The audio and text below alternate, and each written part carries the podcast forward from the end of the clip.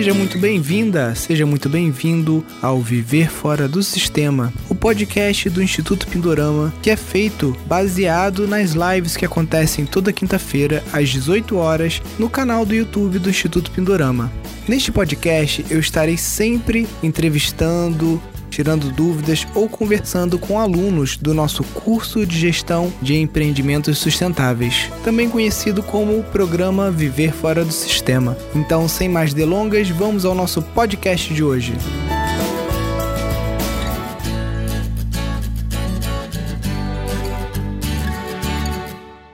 Aqui essa live do nosso casal de alunos que comprou um sítio lá em Santa Catarina de 3 hectares e está iniciando aí essa jornada de viver no campo.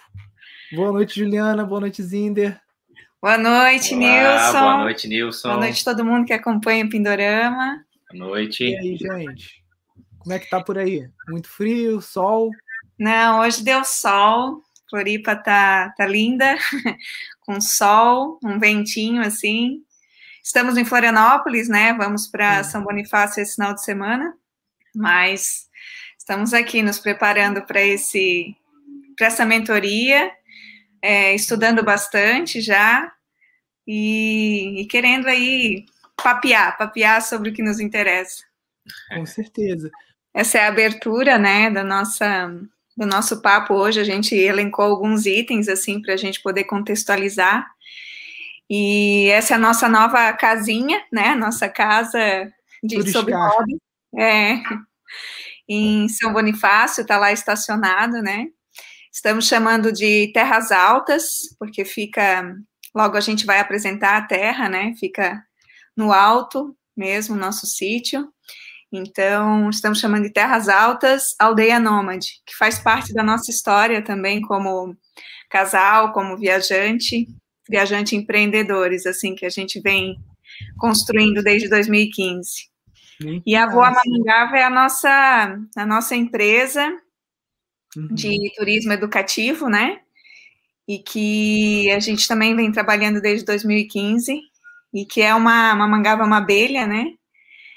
E ela foi o que, a história da Mamangava foi que nos motivou muito a, a ser um casal empreendedor, assim, porque nós ouvimos a historinha de que ela não, em de, determinado momento da nossa vida que a gente precisava de um impulso, a gente ouviu a historinha de que a Mamangava, pelas leis da ciência aerodinâmica, ela não poderia voar, pelo tamanho da asa dela, né, em comparação com o tamanho do corpo dela. Só que mesmo assim ela voa, né? Não tá nem aí para para o que pensam física, dela, para a é. física, e ela voa. É um mistério até hoje, né? Assim como outros. E para nós, naquele momento, fez muito sentido e a gente voou. então, é uma homenagem para ela. A opção do trailer, né, foi para agilizar o, a ida pro, pro campo, né? Uhum. Pro sítio, né? Então... É, vocês fizeram uma coisa que eu sempre recomendo. Falo, galera, porque muitas vezes você tem que observar o, o sítio para você entender aonde que você vai posicionar a casa, né?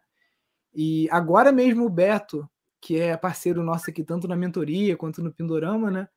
Ele estava demolindo uma casa que foi construída no lugar errado, bioconstruída. Então, demolindo adobe, tentando tirar teto verde com manta asfáltica, tudo aquilo. E a, o, o, trailer ele tem essa vantagem, né? Porque até no momento que ele não for mais necessário, você vende. É um negócio que não desvaloriza tanto. Né? Sim, sim. É, um Turiscara, ele é bem valorizado, né, no mercado. E também, sim. assim, da compra do terreno, a gente começou a ir para o sítio acampar, né? Fazer os acampamentos, ver de onde vem o vento, de onde vem o sol, fazer todo aquele layout da permacultura, só que no meio do processo a gente descobriu que a gente estava grávido. então aí acampar ia ser mais difícil, né? Era muito roots, né? Então aí a gente tinha uma reserva, ah, o que, que a gente vai fazer? Porque a gente queria continuar ter, tendo isso, né? Não queria parar para daqui um ano talvez voltar, né? Não queria perder essa, essa atividade. E aí a gente meteu a cara com o trailer. legal. O recém chegou, faz 10 dias que ele chegou, então a gente está bem bem curtindo, assim, lua de mel, essa, essa nova casinha. Que massa. Bom, vamos lá, então, assim, para contextualizar esse Era Uma Vez, como que tudo isso nasceu para a gente, né? Porque acredito que faça, faz mais sentido, assim, para nós e até para os demais estudantes, quem está acompanhando. Até 2015, nós trabalhávamos no, com sociedades cooperativas, né? Economia, né? Com cooperativas de crédito, é, no ambiente corporativo. Então, ali com a historinha da mamangava e com todos os outros motivadores internos, a gente decidiu é, se tornar um casal empreendedor, assim, viajar pelo mundo, é, fazendo trabalhos que sustentassem a nossa viagem, assim, essa era a nossa expectativa, né, ter experiências fora. E foi muito interessante, assim, até uma questão de é, conexão mesmo, que os trabalhos que a gente foi realizar é, foi na Austrália e na Nova Zelândia, foi com permacultura. Nós não conhecíamos permacultura, né? Ah, embora eu tenha família de agricultores aqui em Santa Catarina e tal, mas é, é, era muito diferente, né?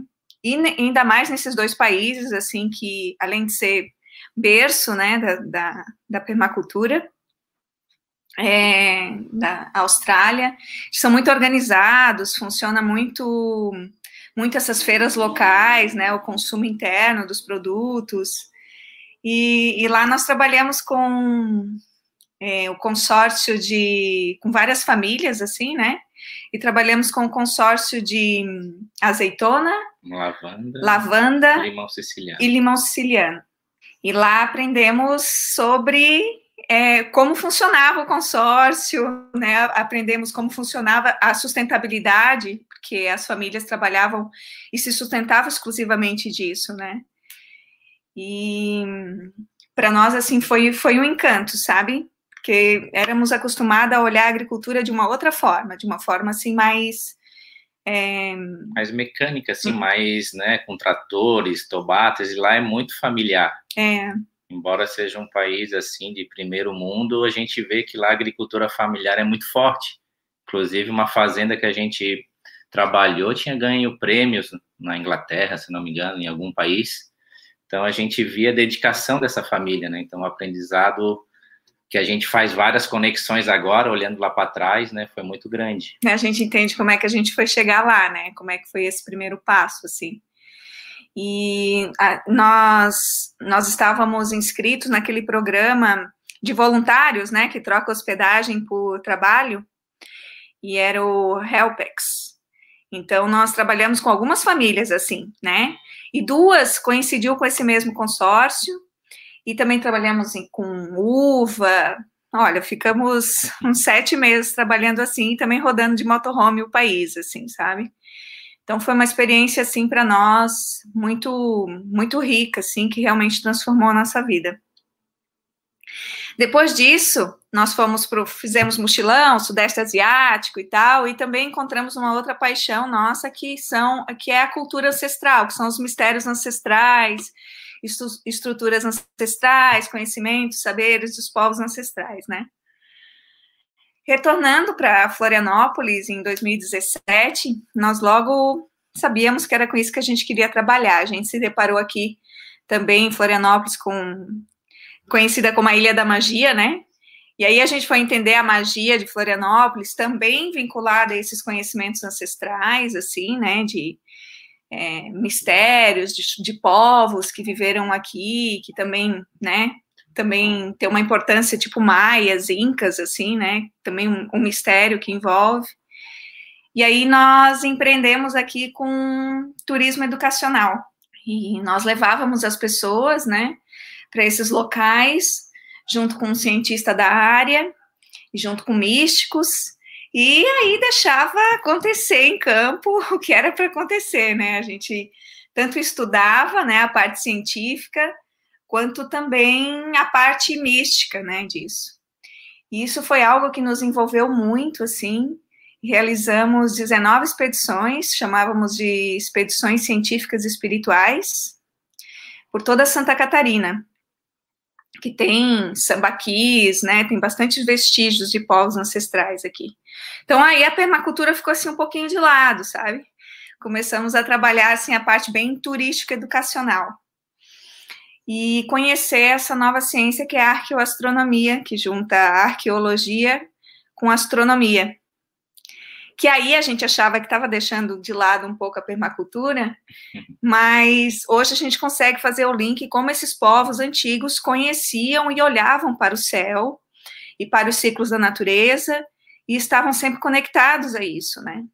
E como a gente veio perdendo isso com o passar do tempo, e hoje, estudando é, profundamente a essência, assim, da permacultura, a gente percebe o quanto isso também está na raiz da permacultura, né? Está conectado aos ciclos, né? Está totalmente é, humanizado dentro da natureza, né? O futuro, a gente fala que o futuro é o passado, né? Se a gente se inspirar no passado, a gente consegue voltar ao natural e, e a gente vê que é o, o benefício a longo prazo para todos é melhor, né? Então foi encarnando esse espírito que a gente foi amadurecendo encontrar uma terra, né?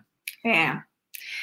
E aí, junto disso, a gente também conheceu um projeto muito bacana que funciona em Guaporé, no Rio Grande do Sul, que é a Escola AINE, que trabalha a educação com permacultura também, né?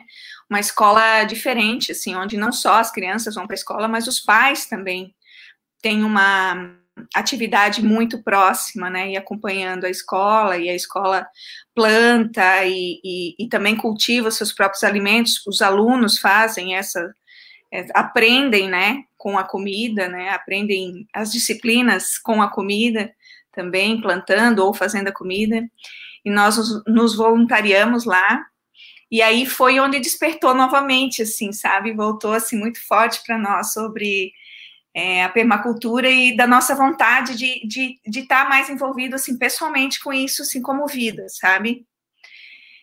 E aí as coisas foram acontecendo, a gente teve uma oportunidade de ir para a Europa, para trabalhar com esse turismo na Europa, né? Lá é muito mais reconhecido a questão dos povos ancestrais, né? E a gente foi para lá, só que aí estourou a pandemia e tudo aconteceu que a gente em 15 dias estava de volta. Só que a gente já tinha alugado nossa casa, já tinha, sabe? Vendido um monte de coisa. Vendido todas tudo. as coisas, assim, tipo, ficaríamos na Europa. E em 15 dias a gente estava de volta. E quando a gente voltou, a gente assim, pai, agora, né? Vamos, vamos começar tudo de novo. O que, que vamos fazer? Vamos alugar? Vamos começar com esse turismo educacional de novo? O que, que vamos fazer, né? E o turismo tinha parado também, não sabia nada o que, que ia acontecer, né, em relação a isso. E foi onde, assim, ó, é o momento Agora é o momento, então, da gente é, valorizar isso que a gente sente de estar mais próximo de uma terra, de nós mesmos plantarmos e tal. E chegamos a São Bonifácio, que, embora é um município que fica 90 quilômetros aqui de Florianópolis, nós não conhecíamos. E chegamos lá em virtude dos conhecimentos ancestrais que nós estudávamos, fomos convidados para ir lá estudar um círculo de pedras ancestral. E chegando, nos deparamos com um projeto muito bacana de algumas famílias que já estavam trabalhando e estruturando seus lares lá, é, num formato assim de formar uma, uma comunidade, né, de permacultura e de reconciliação, regeneração com a, com a natureza. E nós gostamos muito, gostamos porque já tinha gente perto, né? Então, porque a gente sabia que ia ter que começar do zero, né, Nilson?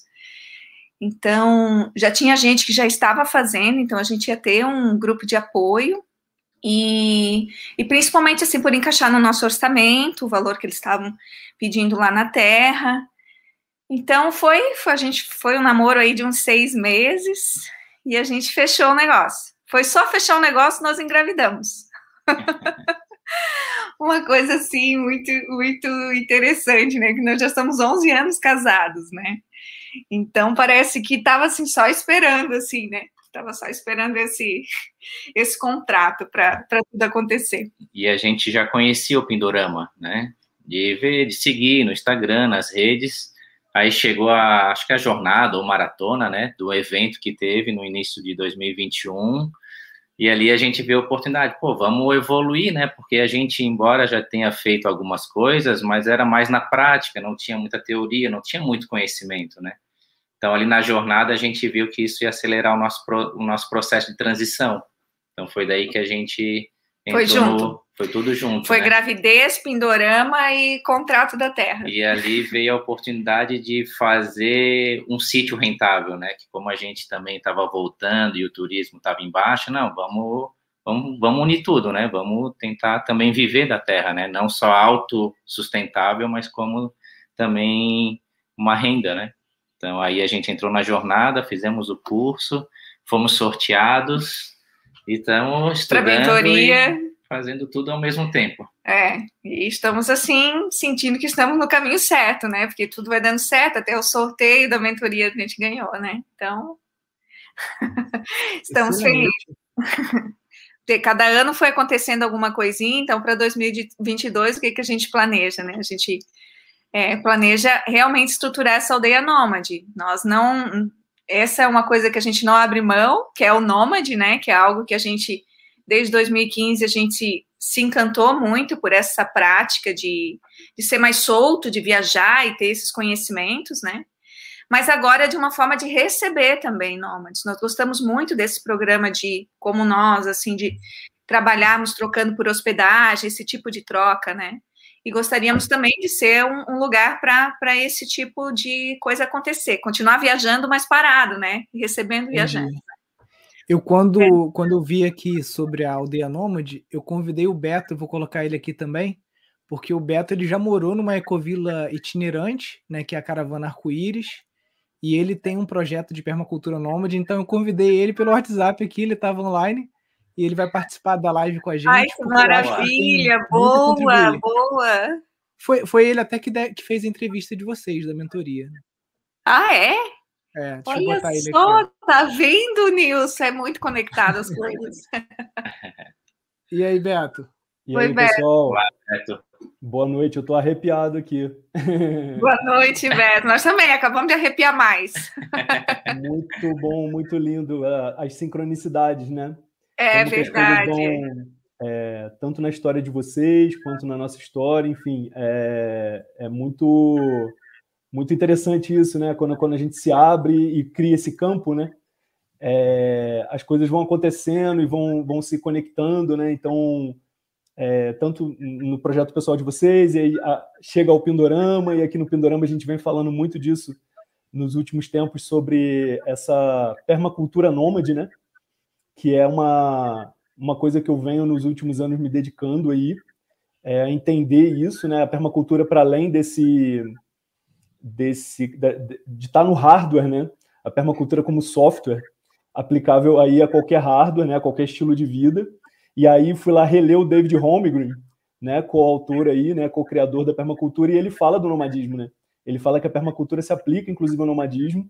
Eu, como o Nilson falou, eu viajei lá em 2007, talvez 2006, com a caravana Arco-Íris, que era exatamente muito do que vocês estão falando também, né? Uma caravana que trazia muito dos saberes, da cultura ancestral é, latino-americana e, e, global como um todo, né? Era um projeto foi reconhecido pela Jane, né? A rede global de ecovilas como a primeira ecovila itinerante do mundo.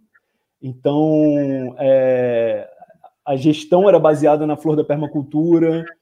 É, tinha pessoas do mundo inteiro, tinha momentos lá que tínhamos 16, 17 nacionalidades convivendo 30 e poucas pessoas, é, dois ônibus, um caminhão, um Kombi, enfim, carreta, é, um trailer cozinha, que era a cozinha comunitária. E eu venho desenhando isso, a, a, ultimamente estou sonhando com essa escola de permacultura nômade, a gente tem falado muito disso também.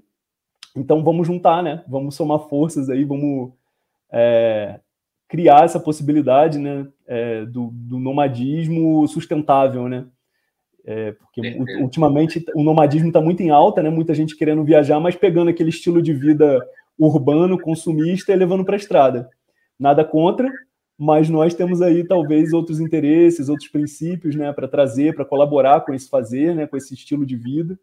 Então eu estou assim muito feliz. O Nilson me mandou a mensagem agora que entra, entra, entra. Eu parei aqui, tava indo tomar um banho, já parei o banho, falei, não, tem que ver o que está acontecendo aqui, né? Ai, que maravilha! Nossa, a gente te agradece, a gente está, assim, realmente muito, muito encantado com essa surpresa, viu, Nilson? Muito legal. Porque, que legal, vou buscar essas referências, né, que você falou, e é, e é justamente isso, assim, a gente tem muito o coração aberto, porque a gente vivenciou isso, fomos acolhidos, assim, sabe? Fora, né, quando você tá numa experiência no exterior, né, tem, bate todas umas inseguranças, né, até de um autoconhecimento bem na pele, e fomos acolhidos nesse sistema de permacultura nômade, né?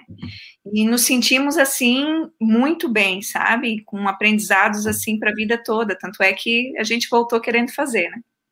Hum. Exatamente. E a primeira coisa que a gente fez foi comprar um trailer, né, para ser a primeira caricatura nômade já na Terra, né? E falando Sim. disso tudo agora, eu até lembrei, posso estar enganado, mas acho que o Nilson tem um projeto futuro nômade, né? De rodar não só as estações É, é, na, na verdade, não é nenhum projeto do Nilson, é um projeto do Pindorama. Do Pindorama, sim. É, o trailer tá. O Beto está comprando o trailer, a Sabrina já comprou uma, uma TR4zinha para rebocar o outro trailer que, que a gente vai montar. E mais, mais do que isso, é um projeto mais global né, de Pindorama na estrada, da gente conseguir é, conectar essa rede com um movimento que, nesse período de pandemia, a gente ficou meio estacionado, né? Sim, mas sim. de conseguir estar tá, é, indo, visitando as estações sementes e visitando os alunos do curso de gestão, né, e organizando mutirões, né, então sim. é um projeto nosso aí. Inclusive a, a gente deve documentar a reforma desse trailer e talvez adaptações e tal, né, num projeto, é, é, o pessoal chama de van life, né, de, uhum. de adaptar para você conseguir morar na estrada. Então, aqui no canal, no Instagram, vocês vão, vão ver isso aí futuramente aí também. E eu trago uma novidade, hein? Trago novidades. Uhum. É... Conversando com a Maritza, que é uma pessoa que voluntariou no Pindorama, a Maritza está morando agora num veleiro, é permacultora, e a gente já está conversando umas coisas aí também de desenvolver aí umas metodologias e tecnologias apropriadas da permacultura para quem está vivendo nômade a bordo. Então também a gente está abrindo aí, porque o nomadismo ele tem várias possibilidades, né? Então você pode ser um, um, um permacultor nômade é, vivendo de mochila, vivendo de barco, vivendo em trailer, motorhome, van, enfim, né, é, sendo nômade pela própria cidade onde você está, às vezes você só está criando um desenho nômade dentro do seu próprio do seu próprio território, né? Então também está chegando essa novidade aí. É, já estou mais ou menos agendando com ela em fevereiro uma primeira visita ao barco dela. Ela está super engajada também num projeto de uma tripulação de mulheres que tá, vai refazer um, um, um, uma regata histórica e com um veleiro que veio com uma tripulação só de mulheres do, da cidade do Cabo em 1976, se eu não me engano. Elas compraram esse veleiro e agora vão fazer o projeto de novo, refazendo esses anos depois. Então, assim, já estamos aí indo também para para outras plataformas aí, não só na terra, mas no mar também, né? Então, é, tem muita gente sonhando isso, né? Sonhando esse estilo de vida mais livre, com mais liberdade geográfica, de tempo, e ao mesmo tempo mais integrado, né, mais conectado aí com a sustentabilidade, com o planeta, com, né, com esse serviço, né, que a gente está fazendo aí pelo planeta nesse momento, né, de regeneração e tudo isso. Então, é, eu acho que é um tempo de, de, de, germinação, né, dessa semente nômade, que assim é o que todo mundo carrega, né? Você vê que quando chega, por exemplo, um circo na cidade, todo mundo se encanta é, no, os ciganos, né? Tem esse imaginário, os próprios piratas. Você vê que todo mundo se encanta um pouco com história de pirata, não é pelo lado criminoso, violento dos piratas, é pela liberdade. Né? Movimento, é né? Movimento, autonomia, liberdade. Então, assim, é um sonho, né? Que está dentro do, do ser humano, né? Essa coisa de conhecer o que está para além do território, desbravar. E, e o tempo agora é de fazer isso pensando, né? Sustentabilidade, é, a cultura, as culturas locais, né, o fortalecimento né, da, da, dessas culturas todas e dos saberes né, ancestrais, Sim. né? É, então, quando a gente estuda os povos ancestrais, a gente percebe isso. Não só eles eram conectados aos ciclos, como eles faziam esse movimento, né, também, de, de se visitarem. Era super cíclica a vida deles também, né? E Sim. isso também me encanta muito, assim, sabe, nessas histórias todas, assim. Então, o futuro é ancestral. E a pandemia, de certo modo, ajudou esse estilo de vida no campo, né? Então, as pessoas estão indo mais para esse estilo, né? Estão valorizando mais o contato com a natureza, né? Outro tipo de, de estilo de vida ou de aprendizado, de conexão, de conexão que seja por pouco tempo, né, que seja numas férias de trabalho, umas férias da escola, mas ter esse contato, né? Então, é a gente vê um movimento crescente nesse sentido. É, e essa coisa assim, por exemplo, uma vez conversando com o Bento Cruz, né, que é super da agrofloresta, da agricultura regenerativa, que tava, deu uma, um curso, uma, é, um curso no, no Pindorama, ele trouxe uma informação aí antropológica que realmente eu nunca tinha parado para pensar. Ele falou assim: a Mata Atlântica, muito do que a gente, é, do que é a Mata Atlântica ou do que já foi a Mata Atlântica, né? Hoje a gente tem aí desafios, né, de, de preservação e, e, regeneração da Mata Atlântica. Ela se, ela se deve ao a essa coisa do nomadismo das populações ancestrais ao longo, né, desse território da, da costa brasileira e que eles iam disseminando sementes, plantas, né? Então, é, o, o, nomadismo também, e aí a, o Conselho de Assentamento das Américas, né, a Rede Casa, hoje tem uma categoria, porque durante muito tempo, dentro do movimento de ecovilas, dentro do movimento de permacultura, os nômades eram olhados como aqueles voluntários que não têm compromisso, né? Aquele Sim. pessoal que não quer.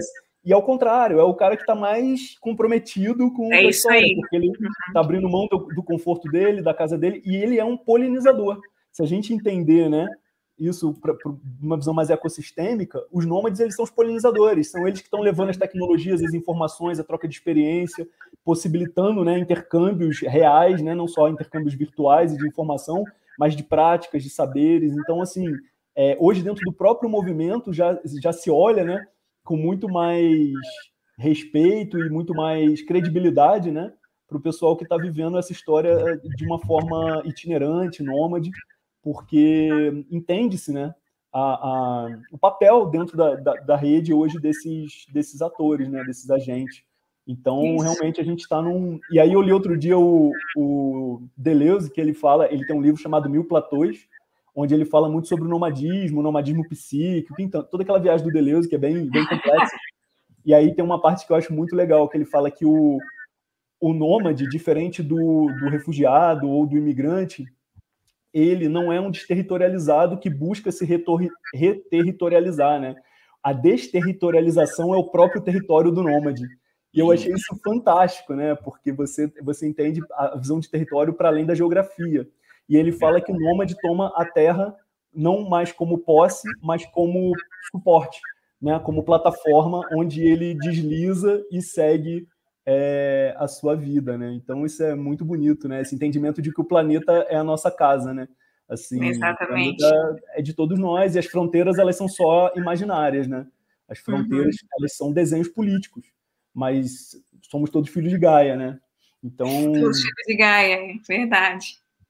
Aí, ó, tá entrando aí a Soraya falando que tem um veleiro chamado Nômade e a comunidade náutica agradece se fizerem algo por nós. Vamos fazer, Soraya, a gente vai fazer porque é um absurdo o pessoal tá jogando cocô no mar ainda, o pessoal ainda tá usando só dependendo de gás para cozinhar, a gente tem tantas tecnologias apropriadas, as próprias marinas podem ser centros de permacultura. Eu sonho com isso um dia, que as marinas, os clubes náuticos sejam centros de permacultura é, desse ecossistema marinho, né? desse, desse bioma que é, ainda no Brasil, apesar de a gente ter um território costeiro gigantesco, a gente tem pouquíssimas experiências de espaços de permacultura é, no bioma próximo ao bioma marinho e, e, que também a gente sabe que é um, um, grande desafio nesse momento cuidar desse, desse ecossistema, né? Então, acho que estamos muito... O Beno aqui também, ó. Nasceu em Friburgo. Estou pedindo o WhatsApp deles, Beto, para ver se a gente isso, faz isso. alguma faz às vezes uma live só sobre, chama Maritza também, só isso. com os velejadores permacultores. Muito bacana, vai ser demais isso aí, porque a gente está no momento mesmo de contribuir, né, para todos, para que quem, o estilo de vida que você queira levar, né, a gente está aí para colaborar, né, com essa, com esses conhecimentos, né, com vocês também, né, com esse sonho lindo aí, né, de dessa, dessa, como vocês chamaram? Tribo nômade, não? Como foi que vocês aldeia falaram? Nômade. Aldeia nômade. Pô, perfeito, é. perfeito. É, é porque é uma aldeia, né? É uma, é uma aldeia, aldeia, é. A ideia é receber, né? Ser um espaço preparado para receber essas pessoas que estão nesse movimento, né? E o que é muito yes. bacana também é entender o próprio, o próprio viver nômade, né? Porque se a gente começa a trazer isso, tanto. E eu, eu falo muito disso também até para o movimento de ecovilas que está sedimentado né, nas terras é, a gente tem que aprender as tecnologias sociais, as ferramentas, né, lá ancestrais para a gente se organizar, né? A pétala de governança da permacultura, ela ainda é muito só tangenciada, né? Então, assim, é, a gente tem que ter metodologias de resolução de conflito, de comunicação não violenta, de tomada de decisão coletiva, né? Compartilhada, e se inspirar muito nesse saber ancestral, né? Assim, na, na caravana a gente se inspirava muito e tinha ferramentas que eram muito inspiradas nisso. Ainda mais num viver nômade, a convivência é muito intensa, né? É tudo muito compartilhado. Então, a gente tem que ter esses, esses espaços de lidar né, com, os, com, com os sentimentos, com os conflitos. Então, aprender também isso né, com, com os nossos ancestrais. Por exemplo, é, numa tribo, o conflito nunca é de dois indivíduos. Né? Então, a tribo toda está ali responsável e corresponsável na resolução desse conflito amorosamente, porque sabe que duas pessoas brigadas dentro de, um, de uma aldeia, a aldeia inteira tá, tá vulnerável, né? Porque aquele, aquele espírito coletivo ele tá comprometido, né? Então é muito bacana. Bacana mesmo. Juliana, você quer dar uma falar um pouquinho aqui sobre São Bonifácio? Então, a cidade que está, né, sendo anfitriã desse projeto doido aí, maluco, é uma cidade pequena, assim, de 3 mil habitantes, que conseguiu, embora esteja muito próximo de uma capital, né, 90 quilômetros da capital, ela conseguiu preservar de uma forma assim, é, assim, sem explicação, assim, tanto a natureza quanto a cultura dela. E o dia que nós chegamos com o trailer, parecia que estava chegando o circo na cidade, sabe? Foi muito. Tem uma padaria na cidade, então a gente parou nessa padaria e é de vocês o trailer, né? É de vocês aquilo ali e tal, assim, ficou, já foi, já foi assim algo que chamou muita atenção. E São Bonifácio, para nossa surpresa quando a gente conheceu, é a terra capital, considerada a capital das cachoeiras, então é um reservatório de água muito abundante, né? E esse povo tá lá como guardião disso tudo, assim, né, por ter preservado muito tempo. Embora trabalham com o extrativismo de madeira, que é uma das principais é, fontes da economia, assim, né. Sim. É, o que ajudou bastante também a manter a natureza, a gente percebe que é o relevo, né? O relevo lá é muito acidentado, acidentado ondulado, né? Então a agricultura é familiar mesmo, não tem muito maquinário, e há pouco tempo atrás a gente viu que a cidade não vende mais agrotóxico. A São Bonifácio é uma cidade que as lojas lá de agropecuárias decidiram não, não vender mais agrotóxico. Ficamos felizes de ouvir isso também. É verdade. É um ponto bom para nós, né, que estamos nesse movimento da agrofloresta, né, de orgânicos. Ficamos muito contentes. E também a, a gente está inserido muito próximo ao Parque Estadual da Serra do Tabuleiro, que é um bioma da Mata Atlântica, né, que tem várias trilhas, também tem um turismo de trilha muito forte, que de alguma maneira também pode ser uh, explorado por nós em algum momento, né? É uma reserva de quase 90 mil hectares, assim, né? Bem preservada. Uhum. Era também um reduto, São Bonifácio, de, da cultura indígena, então tem um... Foi berço de um dos primeiros antropólogos que fundou a antropologia no Brasil. Então, assim, tem uma história bem bem ferrenha, assim, sabe, em relação à, à história, até por isso que se estranha não ter se desenvolvido tanto, assim, né, ter se mantido pequena. É.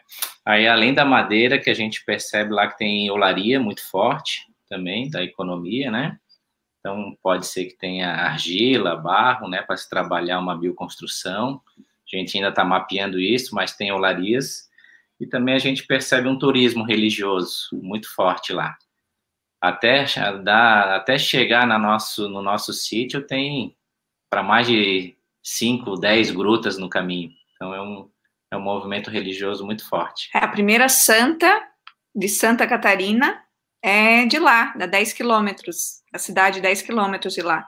E movimenta, assim, por mês, 40 mil pessoas, sabe? Então já, já tem um movimento, embora seja estrada de chão, né, bem interior, assim, tem um movimento grande já de um turismo religioso, né? Então já tem pessoas, bastante pessoas passando por lá, né? Legal. Essa coisa do peregrino também está muito relacionada ao nômade, né? É. É. E uma coisa que é muito legal também é isso, né? Porque, por exemplo, é, dentro da cultura cigana, é, os ciganos eles, eles, estabelecem terrenos, né? Onde eles, eles acampam e, e, sempre tem, né? Eles em vários lugares. Alguns terrenos são até é, de, dos próprios ciganos, outros são terrenos públicos que são cedidos, né? Para os acampamentos ciganos. E, e, sempre tem algum cigano ocupando o terreno, né? Sempre tem alguém cuidando dessa base. Então, quando sai, sai um grupo, tem outro grupo chegando. E, e o quanto essa rede toda que a gente está desenhando de ecovilas, de institutos de permacultura, estações semente, é um, um, ponto de apoio, né? São pontos para receber, né? É, exatamente pessoas que estão com esse estilo de vida, né? Então a gente vê muito, eu acompanho alguns canais aí do pessoal que está viajando, principalmente de van, e eu fico vendo como que ainda não se atentaram, né? Porque talvez estejam longe, né? Ainda desconectados desse cenário. É verdade. E, e não e ficam às vezes só pensando em camping, né? Pensando em, em, em posto de gasolina e, e, não atentam que existem é, propriedades, sítios, ecovilas que podem estar recebendo, claro, dentro de um propósito e se as pessoas estiverem afinadas com esse propósito e a fim de colaborar, né? Então isso também é muito legal ter essas bases, né? Criar essas bases é. Pra... Ou as próprias bases, né, as próprias ecovilas também olharem para esse público, né, para atrair também, também né, como ou, ou, de preparar um espaço ou mesmo a comunicação voltada para eles, né. Também percebo essa carência, mas que aos poucos vai abrindo. Pelo menos aqui em Santa Catarina tem tem funcionado, assim, sabe? Tem aberto bastante, assim, esse espaço para tanto motorhome quanto vans, né? Para esse movimento. É, uma coisa que eu percebo também bastante, o Nômade, ele trabalha um senso de responsabilidade muito grande. Tem o desapego, né, mas também tem a responsabilidade, que é a troca, não envolve dinheiro, que é muito mais fácil, né, eu te pago aqui, tu faz esse trabalho, ok. Ali não, ali tu chega com uma responsabilidade de pelo menos manter o ambiente, né, de de tu, né, dar, dar alguma coisa em troca, né? Então você, tem, né? Ali a moeda é, é você, né? Ali é você, né? O que você traz a sua bagagem de vida, né? Se fez uma entrevista, traz a responsabilidade do que falou. Então, assim, é, é muito bacana esse lado do desapego, mas também da grande responsabilidade que tem de tu chegar e tu desenvolver um trabalho também no lugar, né? Deixar a marca. É, buscar essa, buscar essa ética, né? Isso. Essa ética nas relações, né? De que você tem que deixar o lugar melhor do que você encontrou, né? E, e, que, e, e, que, e que você tem que construir relações saudáveis também, porque se você constrói relações, se você é uma pessoa que tem dificuldade no relacionamento, muito provavelmente vai ser a primeira e última vez, né? Que você vai, vai passar. E hoje com a internet, né? Rapidamente, é, é. isso se espalha. Então você acaba se inviabilizando, né? Se você não tiver um comportamento ético, né? Assim, não tiver uma atitude ética, né? Um, um proceder que, que seja coerente né, com o que você está é, se propondo. É isso aí. Nós colocamos o que, que a gente já começou a fazer, né? Desde então. Então, uma das primeiras coisas foi a, a, a estrutura mínima para a gente estar tá lá mais tempo, né? Para realmente começar a perceber essas coisas, assim, e desenhar um layout mesmo do que o que daria para fazer, né? Então a gente começou com barraca e agora uma estrutura mínima que é o trailer, né? E a gente fez a recuperação de uma nascente, que é o que o pessoal já vem fazendo lá, nossos vizinhos, com o método Caxambu, da Ipagre. Uhum. E a gente está plantando água lá, né? Porque na, na propriedade, a propriedade ao todo são 44 hectares. Desses 44 hectares já tem mapeado nove nascentes de água. Essas nove nascentes de água já estão, já estão recuperadas, assim, né? Que antes já estava seca ou alguma coisa por criação de gado, elas já estavam desativadas, né? O gado pisando em cima, alguma coisa assim. Uhum. Então agora a gente já já está fazendo esse trabalho. Então tem uma área grande assim que é onde a gente onde a gente planeja fazer as estações de recebimento das pessoas, assim, né? Para trailer, motorhome, né? Van.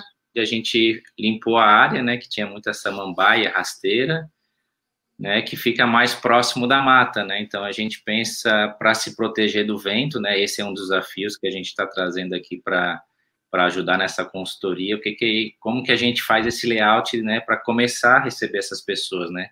Vamos construir no meio do terreno, vamos construir mais próximo da floresta, vamos se proteger do vento. Então é esses desafios que a gente vai ah, tem uma questão de barracas fazer. e tal, sabe? O vento lá é forte mesmo, de derrubar coqueiro, assim, às vezes, né? É, com, com relação a, aos trailers, se é para estadia curta, a área mais protegida é melhor. Para estadia longa, essa sombra já não é boa, porque pode ocasionar mofo, né, excesso de umidade dentro do trailer, esse tipo de coisa, e também prejudica captação de energia fotovoltaica, né, que muitos trailers hoje já vêm equipados com, com painel, né? Uhum. Mas para a galera que vai chegar e que diz uma estadia curta, talvez essa área mais protegida, né? Agora tem que ver também protegida com o quê? Se é protegida pelas árvores e a árvore cai em cima do trailer e quebra um para-brisa, quebra um painel e o cara ainda entra em uma que não, que vocês me deram prejuízo e tal, então tem que ser pensado. Falo isso que meu pai tem um estacionamento e caiu uma manga no vidro de um carro e ele teve que pagar lá 600 reais do uma do manga, né? é, é verdade. Manga caiu. Pensa um coqueiro daquele tamanho ali, pensa. É, exatamente. Espatifa um painel, afunda um, um, um teto, né? Então, na permacultura, o que o, o, o David propõe, lógico, os layouts de permacultura são pensados num, num longo prazo, né? Nada é imediato. Mas uma das coisas que ele propõe é você plantar coníferas para você, ou quebra-ventos, pode ser bambu, qualquer coisa, que vão fazer uma cortina para ou você direcionar esse vento para algum lugar, por exemplo, uma turbina eólica, que você quer justamente canalizar o vento para lá para ela produzir mais, ou para você bloquear esse, esse setor. Então você pode pensar em fazer uma barreira natural. O bambu gigante chega a 15 metros, e eu nunca vi bambu gigante tombar com o vento, nunca vi. Não estou falando que não aconteça, mas eu nunca vi. A árvore já é mais fácil. Então eu acho que assim, pensando em vento constante e tal, o bambu, porque praticamente o que ele tem para cima, ele tem para baixo. Uhum. Então é muito difícil um, um, bambu cair. Né? E, ele chega a 15 metros, então ele vai bloquear e vai produzir material para vocês é, construtivo. Né? Agora, oito anos para uma torceira se formar, da mesma forma que uma conífera também vai levar os mesmos oito anos para ter uma copa adensada suficiente para bloquear esse, esse, vento. Dá para fazer coisas antes? Dá. Vocês podem é, empilhar pallets e fazer um power pick de pallet, né, como o Marcelo Bueno faz lá nas casinhas, na Gaia, e fazer uma pingadeirazinha, ou pensar em muros naturais também, que sejam mais rápidos de, de você fazer, mais baratos, né? Para você fazer sempre, tipo, às vezes uma cantoneirazinha, já que o vento é se ele é um vento é, às vezes um corredorzinho, alguma coisa assim que você possa fazer. Eu acho que é, algumas coisas podem entrar nesse design, assim, né? Então, assim como a gente pensa um sistema agroflorestal a partir de estratos, né? É, é, pode pensar a ocupação a partir desses estratos. Então, talvez arbustivas, é, coisas que vão plantar que possam é, até ser manejadas de acordo com a estação do ano, por exemplo, e que elas já servem como um pouco de quebra-vento. Claro que elas não vão é, resolver 100%, mas elas já vão, é, e que tem um crescimento rápido. E aí, por exemplo, o, a área de estacionamento de trailer, e aí ao centro a área de camping com barracas, por exemplo. Então, trailers, motorhomes, eles também vão fazer um quebra-vento para as barracas, que é teoricamente o que sofre ainda mais com o vento, né? Todas as tendas, barracas, tudo isso é, com o vento é, é muito pior, né? Então, pensar talvez alguma coisa que seja também nômade, né?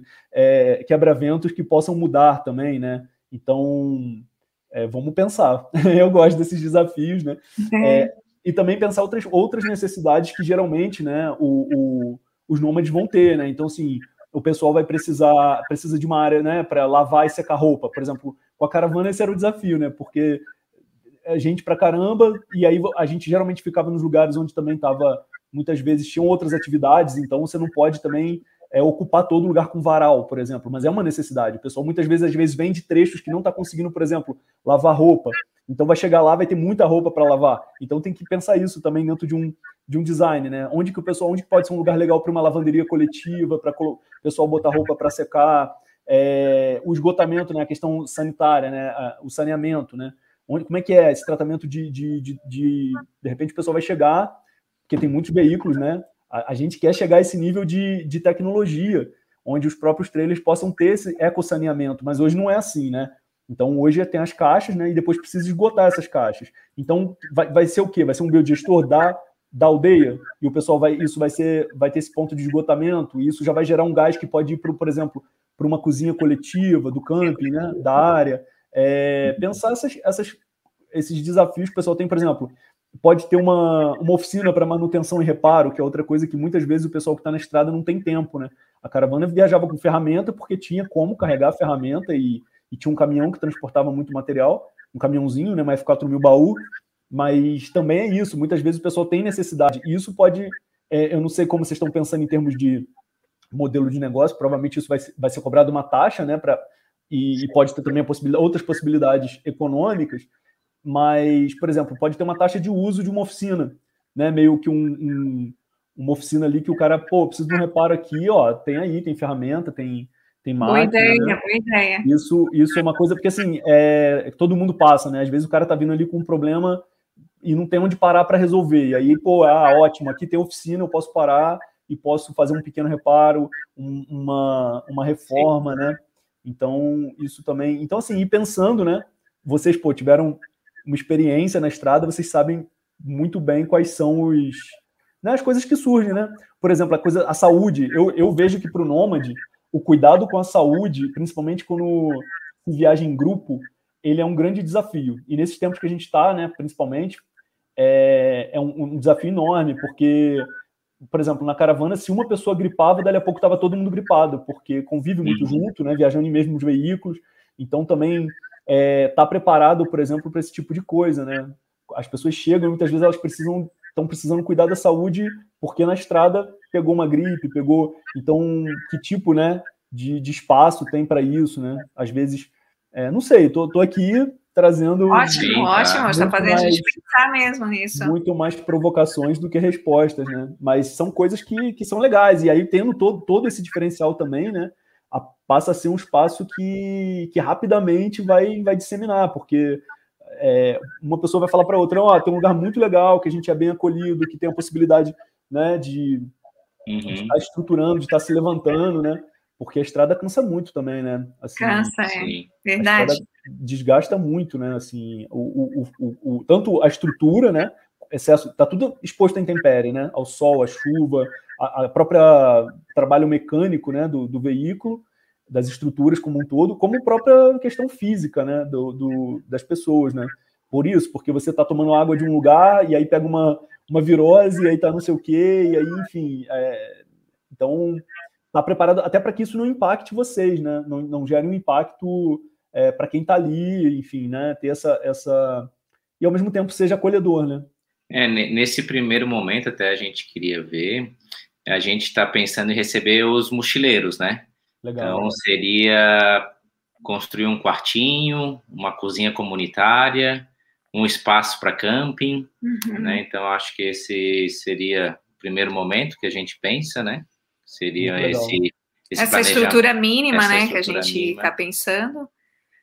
E aí a lavanderia era algo que já tá, porque já. isso foi algo que sempre percorreu com a gente, né, toda a viagem. Sim. Mas muito bem lembrado sobre oficina também, né? Porque não só mochileiro, como tem os bikers, né? A galera bike. de bike, lá já é uma rota de bike, né? Então, receber essa galera também é, é, é, é de interesse nosso nesse primeiro momento, porque a, na estrutura mínima tu consegue comportar, né?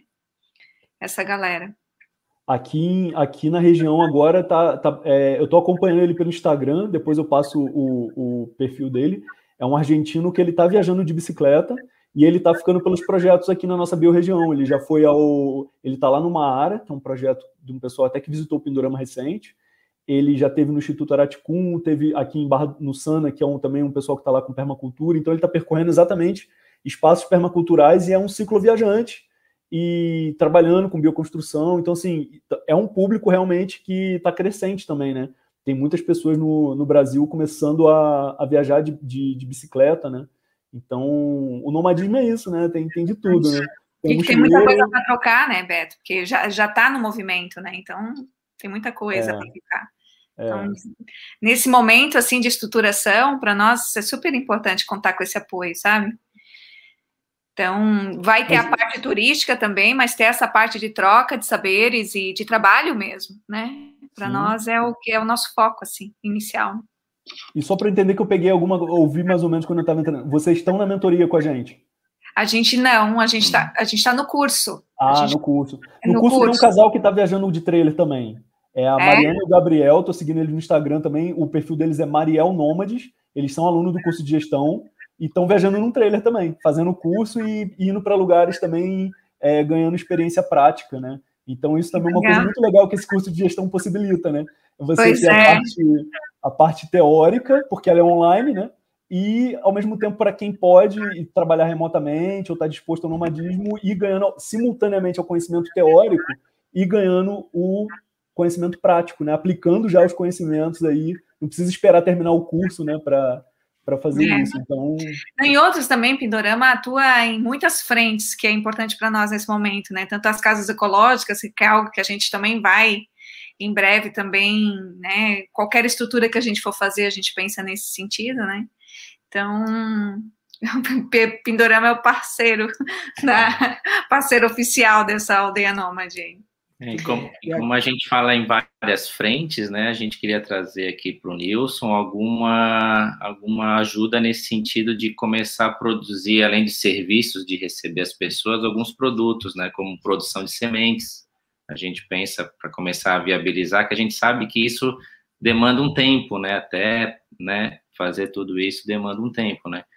Então a gente vislumbrou lá no local começar a produção de sementes e cogumelos e agrofloresta floresta medicinal, né, que são as punks. Então, não só, né? não só as punks, Chás, né, chás e tudo, né. Isso tudo a gente pensou, gente, porque lá, como já está se configurando, né, dentro das nossas pesquisas, que era um centro gestacional, no passado, e nós estamos gestando uma sementinha também agora, né? A gente também pensou em começar a estruturar algo que pudesse também atrair esse público, né? A gente está hoje estudando muito sobre a ciência do início da vida, né? Sobre o que é ser pais e o, o que, que é essa nossa transformação uterina e de nascimento. E também percebe a carência de locais que conversem sobre isso, ou mesmo recebam é, casais que estão pensando em ser pais ou estão no início de uma gravidez, e que a permacultura poderia realmente ser assim uma grande chave, né, para tanto para alimentação saudável quanto para essa busca de se viver em locais mais saudáveis, né? E o quanto isso faria diferença na vida de um ser humano. Então, pensando assim, como que a gente pode trabalhar com o futuro no presente, seria também talvez atrair essas pessoas, né? E a gente sabe que nômades viaja com crianças também, e, né? E a vida não para para isso. Então, por isso a gente pensou em talvez começar com atividades onde essas pessoas também pudessem ajudar, sabe? Não tão pesadas, né? É, questões assim, talvez de sementes, né, cogumelos, essa, essas questões assim. Então a gente elencou alguns ali. Se vocês, por isso a gente botou quebra-cuca, né? Porque se, se vocês também pensarem, tiverem na ponta da língua alguma coisa ou puderem nos mandar depois, é, é isso aí acho, que a gente está quebrando a cuca. Eu acho que no curto prazo, eu sempre repito isso, a galera que segue o canal aqui já está cansado de ouvir. Mas no curto prazo, o que traz dinheiro é serviço não é produto. Dificilmente vai ser com produto.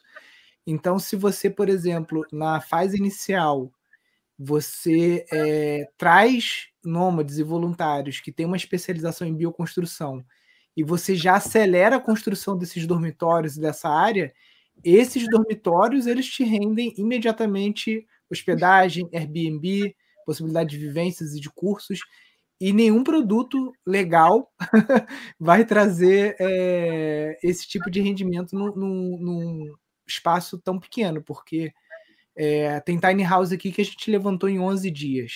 Então, é, dependendo do grupo que você consegue montar e da técnica construtiva e, e tudo mais, você consegue em três meses estar com dormitório, cozinha, muita coisa já assim pronta para você já criar um perfilzinho no, no Airbnb e falar, gente, existo, né? Já estamos recebendo, ou não sei se tem algum. Quer dizer, tem os sites específicos, né? Wordpackers, é, o, esse que você falou, o Hellpacks, tem o. Tem mais um que eu tô. Qual? UF, né? UF. O UF, exatamente, né? Tem esses principais que você já tendo o dormitório, você já, já consegue Então eu concentraria energia, né? Primeiro, Isso no mapeamento. Primeiro, né? uhum. é, e, e, ver aonde vai ser feito isso, né? Para também não fazer esse dormitório, às vezes, numa área que poderia ser uma área mais nobre para outra finalidade, né? Mas dá uma, uma estudada primeiro, uma sentida no terreno, aonde que você sente que deve ser essa área é, de dormitórios. Isso muda, tá, gente? A, o, o Pindorama ele teve várias fases. Aonde é a casa que eu morava, que virou a casa sede, agora a gente está fazendo o, as tiny houses, já nesse pensamento de também poder receber famílias que venham com filhos, porque a gente tem uma escolinha aqui e tem atividades, né? E já pensando em expandir a, a, a casa sede para fazer uma lavanderia com telhado de vidro e numa área lá que pega muito sol para poder secar muita roupa, sempre ficar usando secadora, né? Que é um negócio que gasta muita energia, né? E, enfim, já estamos refazendo um desenho que a, a, foi pensado há três anos atrás e que hoje está sendo remodelado por conta de momento do Pindorama, momento do mundo, né? E é isso, muda. Só que nessa para essa fase inicial, eu penso que talvez dá uma peneirada em nômades ou voluntários que já sejam proficientes em bioconstrução ou que já tenham alguma experiência, isso vai dar uma acelerada muito grande no projeto de vocês. É, e uma coisa que o Nilson trouxe aí que eu acho muito legal é isso, né? Porque.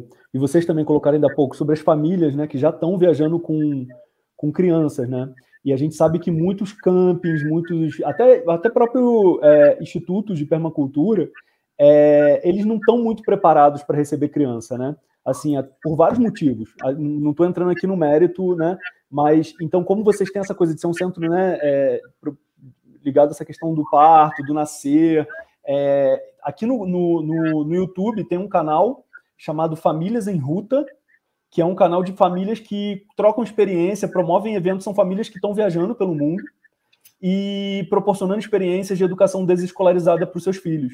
Então, se vocês têm esse ambiente propício onde, cara, onde as famílias podem chegar com as crianças e ali tem atividades educativas pensadas é, muito do que a gente fala, né, Nilson? Aí é, essa coisa do fazer pedagogia do fazer sensato, né? Onde todo adulto que tenha um fazer sensato ele é um educador, ele é visto como um educador, né? Então a, a, a rotina do espaço, os trabalhos que estão acontecendo ali, as atividades, elas podem ser encaradas como atividades educativas tanto para adultos quanto para crianças, né? Então as crianças elas não, é, elas não passam a ser aquele negócio assim, ah, tem as crianças, tem que ter alguém para cuidar das crianças. Não, se é uma aldeia, né? A aldeia, né, é responsável pela, pela, pelas crianças, né? Assim, eu então, acho que eles já tiveram no lugar de referência nisso, né? Que é a cidade Escoline, né? Então acho pois que é, pois é. Então já tem, né?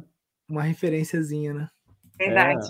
É. Eu também sou pedagoga, né? Então, é, é, essa questão da educação sempre tá muito. E agora, né, gente? Agora tá saindo, né? Tô com uma criancinha dentro de mim, né? Então, pensa só o que, que eu tô pensando tudo, né? Não, o, Pindorama, o Pindorama também mudou muito com a chegada, né, Nilson? Da Maria Rosa, da Celina, né? Que são as crianças que estão lá, da Tereza agora. É, mudou muito esse olhar. É muito bacana andar pelo Pindorama e ver uma bicicletinha largada no canto da estrada, um, um, um baldinho esquecido no, na, na, no monte de barro que está usando para bioconstrução, aquele baldinho de plástico. Porque... Ah, mas é esse olhar para a criança hoje é realmente trabalhar com o futuro no presente, né, gente? Então, Sim, não é. só a terra, né, mas quem, quem que vai herdar essa terra, né? Então. Sim. É trocar o, trocar o L pelo RR, né? Tirar a tela e botar a terra, né? Porque é, boa, boa. Essa pandemia empurrou muito tela para criança, né? E é um, um, é. um, dano assim incomensurável, né? Que isso faz com as crianças. É verdade. Fizeram, né? Com a gente também, né? sim. né? Somos frutos disso. Sim, Entendi. sim. E tô, tô vendo aqui nos desafios, né? Ventos e tempestades. Isso aí é, a gente já falou um pouquinho, né? Então, topo de morro, outra coisa que vocês vão ter que pensar também é num bom sistema de aterramento, tá? Aqui a gente investiu, não foi caro, foi coisa de, com material e tudo, foi uns dois mil reais, mas tudo subiu muito de preço agora, né?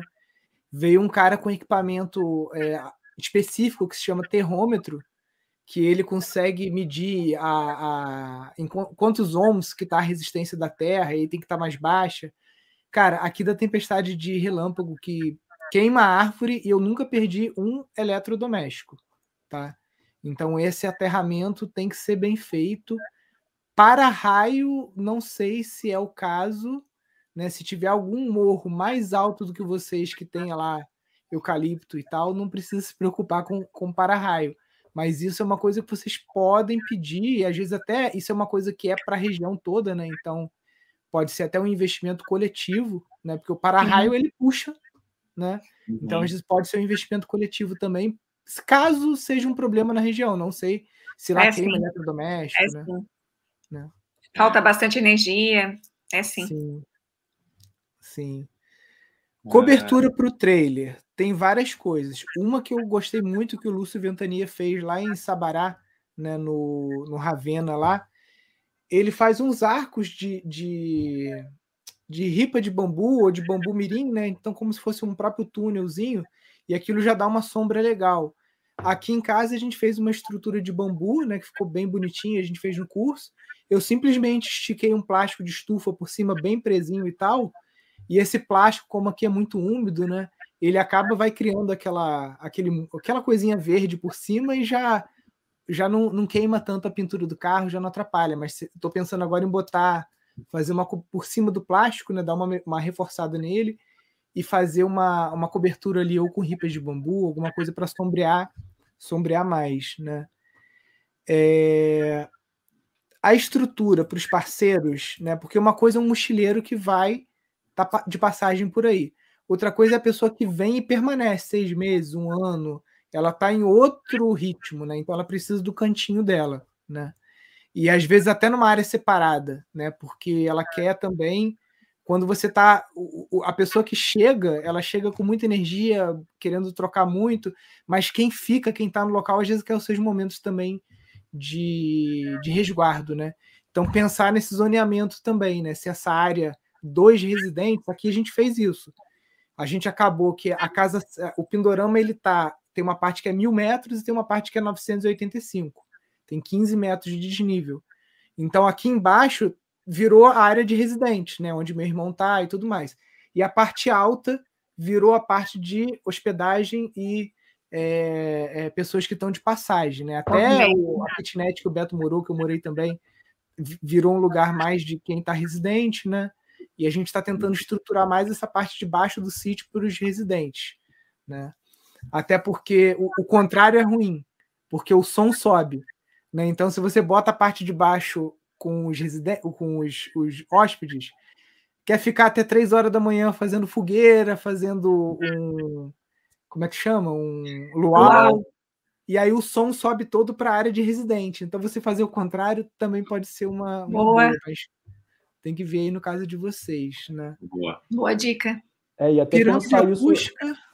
Rapidinho, Nilson, um instante. Até pensar nisso, dentro do que o Nilson acabou de falar, pensar inclusive isso, né? Áreas de camping para as famílias com criança e áreas de camping para a galera que está ali sem filho, sem nada, porque é outra dinâmica, né? Os horários são diferentes, as necessidades são diferentes, né? Então, claro, tudo isso a gente está falando dentro de um, né, de um planejamento, não é uma coisa que você já vai ter mas pensar que são necessidades diferentes, né? A criança dorme, tem outro horário de sono, é, porque isso que o Nilson falou mesmo, o pessoal que chega, chega na energia da troca, do, né, e quer se conhecer, e quer conversar, se tem um evento, o pessoal quer ficar, só tá passando ali dois, três dias, quatro dias, o pessoal quer estar tá nessa troca, conversar até mais tarde, então é importante isso, e, e para vocês também ter esse momento de, de recolhimento, porque vocês vão estar tá ali às vezes facilitando vivências, fazendo coisas, e quando acaba aquele horário, entre aspas, comercial, né, é o momento de recolhimento, senão você não aguenta também, né? Porque vocês vão ver, com 10 anos de, de, de projeto, vocês vão ter contado a mesma história mais de 10 mil vezes. Então, e se deixar, o cara quer ficar virando a noite com você, conversando, sabendo, conhecendo a história, é muito legal. Só que, assim, é uma outra dinâmica, né? Então, chega uma hora que tem que ter esse, esse espaço de, de poder se recolher, descansar, justamente para manter a energia para o dia a dia, né? A gente trabalha muito com música, né, Nilson? Até por esses, os povos ancestrais também trabalhavam, né? E pirâmide também é algo que a gente sempre vê muito como um registro dos povos ancestrais. Então, essa é uma ideia que a gente tem em fazer bem no topo do morro uma pirâmide acústica, sim, pequena, algo mais onde possa talvez servir também como uma sala de meditação, alguma coisa nesse sentido, uma área de, de arte, né? De música. Sim. E a gente colocou aí para ver se vocês já tiveram alguma experiência de construir uma pirâmide. Então, ontem teve aqui o Rogério Cato, que é um arquiteto das antigas, o Beto deve conhecer ele também, né? Uhum. E ele estava me contando que ele construiu, aqui em Friburgo, tem um, um, um, projeto chamado Cidade das Pirâmides. E ele construiu a pirâmide lá, inclusive ele não usou ferro, ele usou ferragem de bambu, porque não podia ter ferro na construção da pirâmide, por conta do geomagnetismo, radiestesia, toda essa vibe de, Isso aí, trabalhar, né? Uhum. Então, temos uma pessoa que sabe construir pirâmide. Olha aí, ó, na, sabia, proporção e, e, com a técnica né, de não colocar a ferragem também, né? Como é que é o nome dele? Rogério Cato. Rogério Cato. Eu posso te passar o contato dele depois lá no, no WhatsApp. Ok, por favor. Agora, me veio aqui também a lembrança de uma outra coisa legal que eu descobri no Instagram. É um pessoal da Inglaterra. Eles desenvolveram um projeto chamado Land Pod, que são abrigos muito bem feitos e totalmente deslocáveis. Então, depois vocês entram no Instagram, eles têm um site também chamado Landpod. Não estou falando que vocês vão de repente comprar deles, porque vai ter toda a questão de câmbio, de tudo isso, mas se inspirar nesse tipo de estrutura, que é como se fosse um chassi sem roda, é um chassi sem roda com pés pantográficos, e ele tem a estrutura semitubular, e ele é com uma lona vinílica bem esticada, e ele tem um acabamento excelente. Então tem landpods que cabem quatro pessoas. E vocês vão entrar, vocês vão ver é, o que eu estou falando. E esse landpod eles botam em cima de, um, de uma carretinha e andam. O carro puxa. Então, por exemplo, você pode deslocar ele dentro do terreno. Então é uma barraca, é meio um abrigo barraca, só que super assim confortável, sabe? É com acabamento muito bom, tem conforto térmico. Então, de repente, também pode ser pensado também alguma coisa de uma estrutura que tenha é, mobilidade é, que, e que não seja também uma. Pode ser, ela pode ser rápida para já começar a receber um primeiro grupo, digamos assim, né? Ter de repente umas duas estruturas dessa. Esse grupo que vai ser, digamos, os, o grupo de bioconstrutores, né? A galera que vai vir para ajudar, de repente, fazer o alojamento mais estruturado, até para ter esse tempo de pensar, os pioneiros, né? E, e depois esses, esses, digamos, esses abrigos móveis podem estar sendo deslocados ao longo do terreno para outras áreas mais distantes, ou para, enfim. Então dá uma pesquisada nisso também que eu acho que vale a pena, porque eu, quando vi, eu achei muito bem. O design é muito bom, sabe? E ele é em arco. A estrutura dele, ele, no caso, eles usam uma estrutura tubular em arco, mas como o Nilson falou da estrutura de bambu, eu fiquei já viajando numa estrutura de arcos de bambu, né? Sim. É, as próprias, os próprios as é, divisórias, né, as coisas que eles fazem também poderia ser de bambu, então assim dá para adaptar isso para um material mais mais natural, né? E, e, com um excelente acabamento, é bonito, assim, sabe? Eles têm de vários tamanhos, para uma pessoa até acho que são quatro ou seis pessoas. Então são e com conforto, assim, com uma estética bem legal, sabe? Parece um pouco estação espacial, assim, uma coisa é, é bem interessante. Já começa a entrar nesse conceito de, de glamping, né? Ah. Ó, sobre borrachudos que você Ai, gente, esse aí eu sei, a gente já viu vários materiais assim sobre o desafio, a gente já sabe na região, já fizemos entrevistas, as pessoas já fizeram aquele de colocar na água, né, e tal. Mas a gente colocou aí para ver se vocês têm alguma descoberta nova, porque realmente Sim. é algo bem complicado Tem lá. Pega lá. Tem dia que pega bastante, é um dos caras mais ricos aqui da cidade, uma vez me, me é amigo meu, me ligou, falou que o preço que fosse, ele queria acabar com o borrachudo no sítio dele. Aí a gente foi, saiu atrás de um cara que é o maior especialista aqui no estado do Rio, mosquito, trabalha com Aedes aegypti, tudo isso, é professor universitário. E ele falou, cara, não tem muito jeito, né? Dependendo do, do desequilíbrio né, do local, o que, que eu adoto como estratégia aqui? Eu moro no meio da Mata Atlântica, né, que tem bastante mosquito também. Então a minha casa, todas as janelas têm tela, tela removível, né?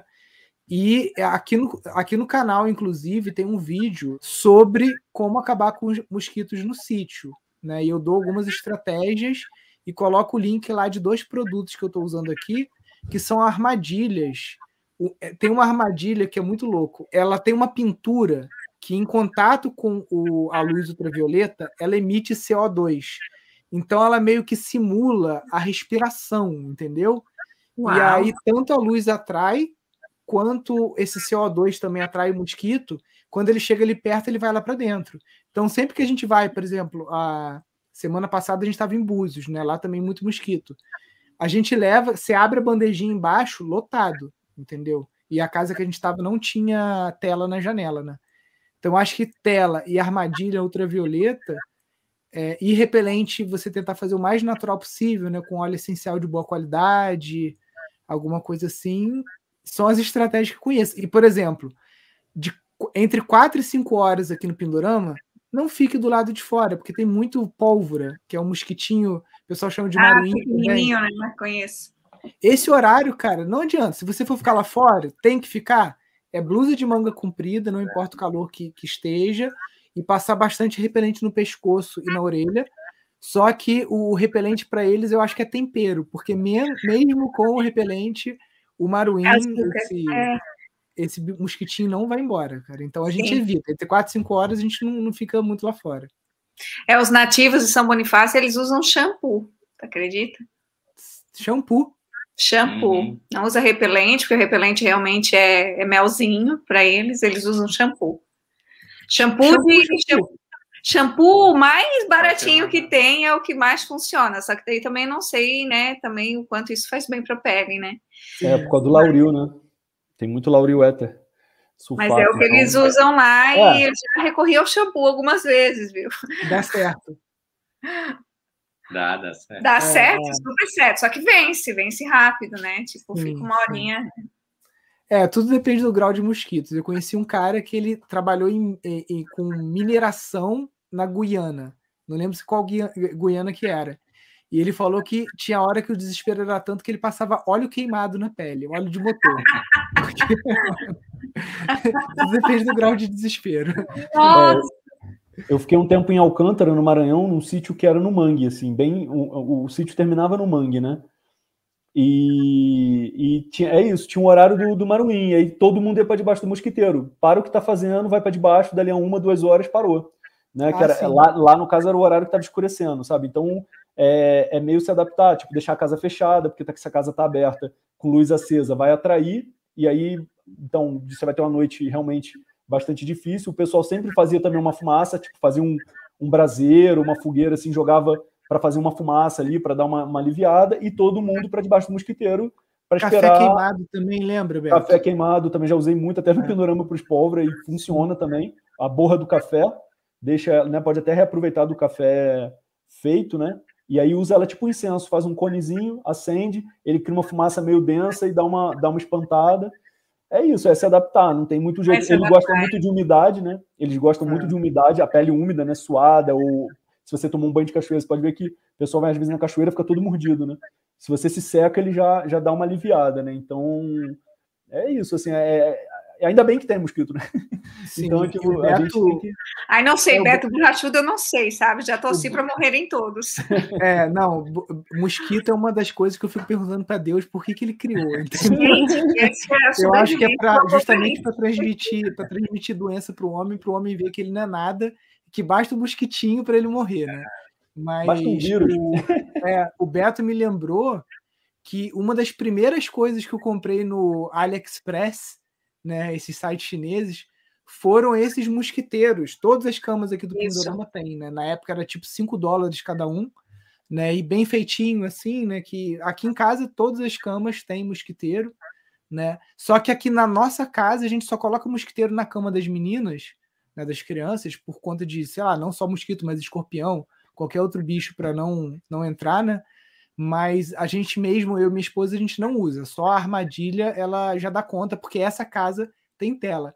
Na casa sede, como é uma casa que muita gente usa, sempre o filho da mãe deixa a janela aberta 4, 5 horas da tarde, tananã, tananã, então lá é mosquiteiro, e aí aqui, como é frio, você se tapa com a coberta, né? Então o mosquiteiro basicamente é só para te tapar do peito para cima essa área aqui, você nem precisa abrir o mosquiteiro todo na cama, até porque acaba rasgando ele também, se você ah. estica muito ele, né? E eu vi um sistema de tela. Eu fui na casa de uma pessoa que mora na beira da Lagoa de Araruama, e lá também tem muito mosquito, assim, é, aqui no Rio de Janeiro, né? É uma, é uma lagoa de água salgada e muito mosquito. E ele fez um sistema que eu achei ótimo, que às vezes a pessoa faz uma portinha de tela, né? é, tem a porta principal e a portinha de tela. Aí a, acontece a mesma coisa que o Nilson falou da janela. Sempre tem alguém que passa e larga a porta de tela aberta. Ou sempre tem alguém que, sei lá, vai mexer na janela, tira, tira a tela. Então o que, que ele fez? Principalmente nas portas janela, ele deixa a tela fixa mesmo, ele parafusou, não tem como tirar. Mas na porta, ao invés dele fazer uma outra porta, ele fez uma cortina com um, tipo um sombrite, com a trama bem fechada. E na borda dessa cortina, né, na metade da cortina, ele colocou imã de geladeira.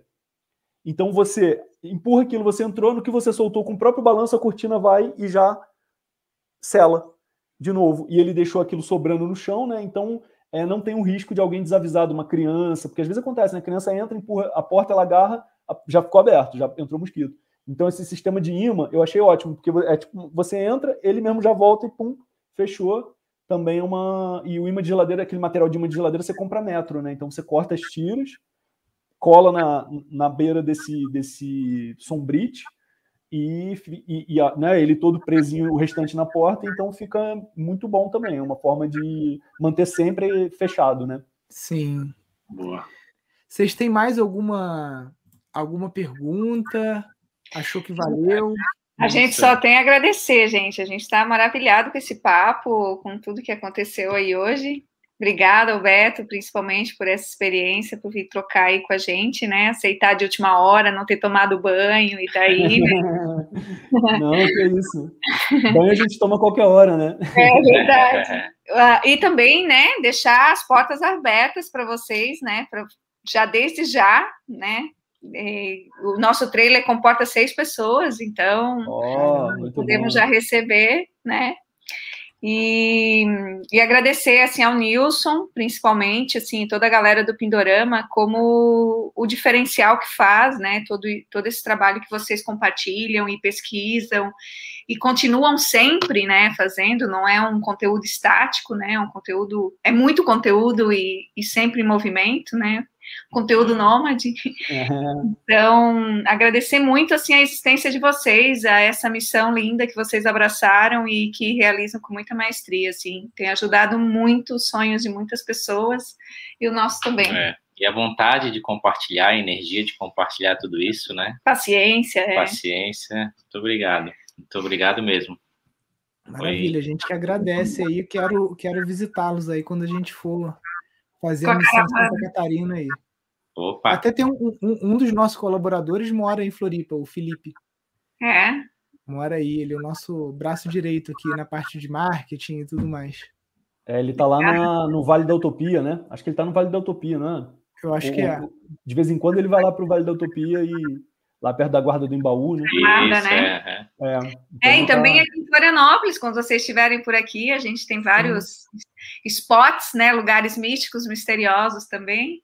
Então, se vocês gostam de boas histórias, também Não, tem por a aqui. Gente, a gente vai voltar a chamar vocês aí, porque vai ter. Estamos lançando aí uma mentoria de permacultura nômade na sequência aí daqui a pouco. Estamos nessa história do trailer aí que vai virar um material também, então vocês aí não, não achem que que vão ficar quietinho aí nessa aldeia, não, porque vocês têm muita não, experiência para compartilhar. Vai ser um é... imenso prazer, nossa. Com certeza. Contem com a gente sempre. Muito Show. Bom. Quero agradecer aqui ao Zinder e a Juliana, Beto também aí a participação, e eu fico aqui com as considerações finais aqui para a gente finalizar. Pessoal, muito obrigado. Qualquer coisa vocês me mandam um zap lá, a gente vai seguindo também, tecendo aí. Valeu, gente. Valeu. Até mais. Valeu, até mais, gente. Show, pessoal. Muito legal essa história da permacultura nômade, né? E é, quem quiser seguir o projeto, lembrem-se, tá, pessoal? É muito legal a gente seguir os projetos dos alunos. Quem está aqui na live que é aluno, não deixa de seguir o projeto dos colegas, curtir, compartilhar, tá participando, né? Até para depois, quando é, você quiser participar, né? Eu vi muita gente perguntando aqui: ah, quero ser voluntário, como é que funciona? Então, o primeiro passo é você criar o seu perfil no banco de talentos lá em rede.pindorama.org.br, se você quer ser voluntário, e se você quer receber voluntário, você criar o seu cadastro lá em terras e sítios ou em projetos urbanos, porque se você tem um projeto urbano, você também pode estar recebendo os nossos alunos, é, tanto dos cursos de gestão de sítios, de permacultura, de construção de casas ecológicas, né? Também no banco de talentos você encontra pessoas que trabalham com internet, né? Então, uma pessoa que pode, às vezes, fazer um vídeo é, sobre o seu projeto, que pode ajudar a fazer um Instagram legal para o seu projeto, enfim. Aí tem lá também social media. Até, por exemplo, se você vai fazer um mutirão e você precisa de alguém que manda bem na cozinha, tem lá também o selozinho de chefe de cozinha. Então, é, um, é uma ferramenta gratuita que a gente disponibiliza aí para os alunos e seguidores. Né? Então, aproveitem, dá uma navegada lá, já tem mais de 300 sítios cadastrados. Você também consegue encontrar as estações sementes que a gente tem por lá. Né? Então, entra lá e cria o seu perfil. Lembrando, gente, dos nossos perfis oficiais, a gente tem aqui o sítio rentável.pindorama, para quem não está seguindo, é o canal onde a gente fala sobre gestão de empreendimentos sustentáveis, sobre viabilidade financeira de sítios, tá?